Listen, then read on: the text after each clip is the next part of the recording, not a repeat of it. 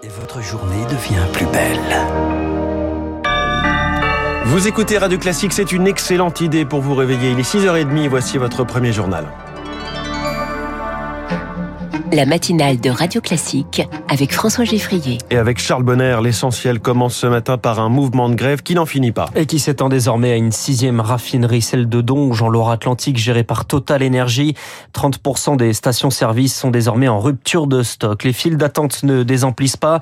Et en réaction, Elisabeth Borne brandit la menace de la réquisition dans les deux dépôts de carburant d'Esso ExxonMobil où deux syndicats ont signé un accord avec la direction. Une annonce faite à l'Assemblée nationale qui divise les députés, Lauriane monde. Il faut savoir terminer une grève. Après avoir patienté, tempéré puis menacé, le gouvernement passe à l'action. La première ministre, Elisabeth Borne. Chez ESSO, les propositions mises sur la table par la direction de l'entreprise est significative.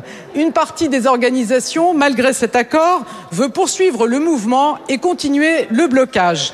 Nous ne pouvons pas l'accepter. Les salariés d'Esso réquisitionnés quant à ceux de Total. Le gouvernement agira là encore pour débloquer la situation. Un droit de grève réprimé, une intrusion dans les négociations salariales pour l'insoumis Manuel Bompard. Et c'est pas elle qui doit décider si les propositions qui sont faites sont suffisamment crédibles, c'est aux salariés eux-mêmes de décider.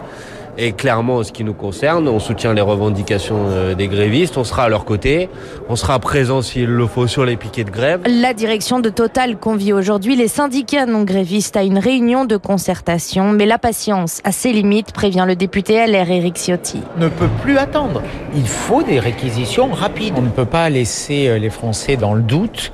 Le gouvernement euh, a flotté, n'a pas fait preuve de courage. Dès que les arrêtés de réquisition seront publiés, la CGT prévient, la justice sera saisie en référé. Mais ces arrêtés sont prêts, mais pas encore pris, fait savoir le gouvernement qui prépare également un autre arrêté de réquisition pour le dépôt de carburant de Flandre près de Dunkerque, géré cette fois-ci par Total Energy. L'Assemblée nationale marquée par les invectives hier et des revers pour la majorité sur la loi de programmation budgétaire du quinquennat. L'opposition a détricoté le projet notamment sur la question du financement des collectivités. Dans ce contexte, Emmanuel Macron s'exprime ce soir à la télévision. Une prise de parole sur France 2, interview en longueur et en deux parties. La première ce soir consacrée à l'international, chasse gardée du chef de l'État qui détaillera sa stratégie sur l'Ukraine. Un conflit qui a changé de nature. Selon lui, la France va renforcer sa présence en Europe de l'Est avec des troupes équipées de chars et de blindés qui vont prendre la direction de l'Estonie et de la Lituanie. Plus largement, le G7 se réunissait hier et promet de demander des comptes à Vladimir Poutine après ce qui est qualifié de crime de guerre. Ces frappes sur 23 régions lundi.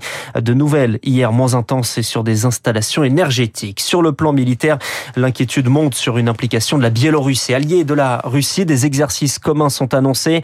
Rien de concret pour le moment car la Biélorussie n'a aucun intérêt à entrer en guerre selon Anne de Tinguy, professeur à l'INALCO, mais la Biélorussie reste une base arrière pour son voisin cette union russo-biélorusse, groupement régional, pour reprendre les termes de M. Loukachenko, en fait, on ne sait pas très bien où il sera déployé, euh, combien il y aura d'hommes. C'est bien sûr euh, très inquiétant pour la Pologne et la Lituanie euh, d'avoir des forces russes qui sont à leurs frontières. Ça peut créer des tensions qui sont très importantes. Et rappelons que la constitution biélorusse prévoyait qu'elle était un État non nucléaire et elle a été modifiée il y a quelques mois. Ça veut dire éventuellement que la Russie pourrait stationner des armes nucléaires sur son territoire, ce qui là aussi est une source d'inquiétude pour les pays limitrophes. Propos recueillis par Julie Drouin. Joe Biden ne ferme pas la porte à une rencontre avec Vladimir Poutine. Un prochain, du, prochain sommet du G20, par exemple, ce sera mi-novembre en Indonésie.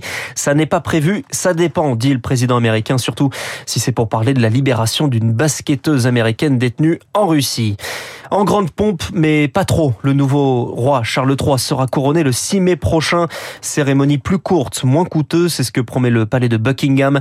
Le couronnement aura lieu à l'abbaye de Westminster. Environ 2000 invités sont attendus. Radio Classique, il est 6h34. Une augmentation exponentielle des cas de bronchiolite. Depuis le début du mois, 1500 enfants de moins de 2 ans sont déjà passés aux urgences. Une maladie qui provoque des toux, une respiration difficile, rapide et sifflante.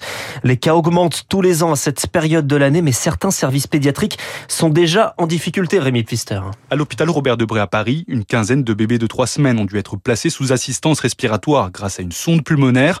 Un dispositif lourd en lit de réanimation pédiatrique, mais sur les 20 que compte habituellement le service, 18 seulement sont ouverts faute de personnel.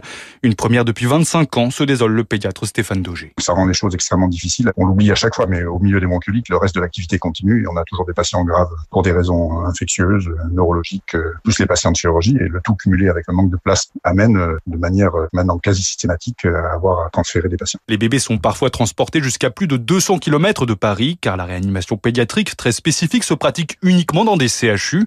Ces transferts sont donc nécessaires mais contre-productifs, se désole Stéphane Daugé. Ça mobilise des équipes, ça engorge ces services qui ont déjà d'autres choses à faire et puis alors en termes de qualité des soins, la présence des familles qui sont des recommandations internationales pour le bien-être des enfants, amener un patient à Rouen ou à Caen ou à Orléans rend la présence familiale totalement impossible. Donc c'est complètement scandaleux. À Robert Debré, en moyenne, 200 patients sont hospitalisés pour bronchiolite entre octobre et février.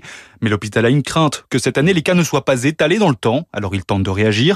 Des soignants de pédiatrie générale sont transférés en réanimation. Problème, il faut deux mois de formation minimum pour qu'ils soient complètement autonomes. Rémi Pfister, mission accomplie. La fusée de la NASA a bien réussi à détourner un astéroïde. Elle s'était écrasée fin septembre.